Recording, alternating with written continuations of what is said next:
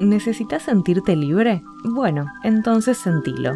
Estamos condenados a ser libres, sentenció Sartre alguna vez, y es que no podemos dejar de elegir a cada paso, a cada instante de conciencia, lo que se denomina el proyecto fundamental de mi existencia, tanto como eso. ¿No te gusta lo que pensás? Educa tu pensamiento.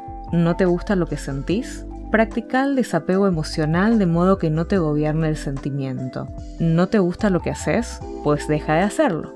Si no podés poner freno de mano a todo, al menos date una buena explicación de por qué tu voluntad está orientada a gestionar tu insatisfacción. Es decir, date buenas razones por las cuales elegís hacer eso un día más. Fíjate si logras convencerte.